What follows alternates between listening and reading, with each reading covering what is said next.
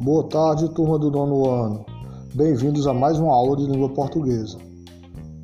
Textos das Crônicas, Olimpíadas de Língua Portuguesa, edição 2019.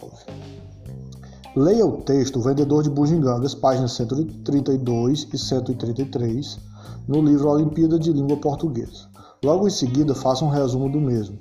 Algumas dicas importantes. Leia e releia o texto. Busque os pontos fundamentais do texto.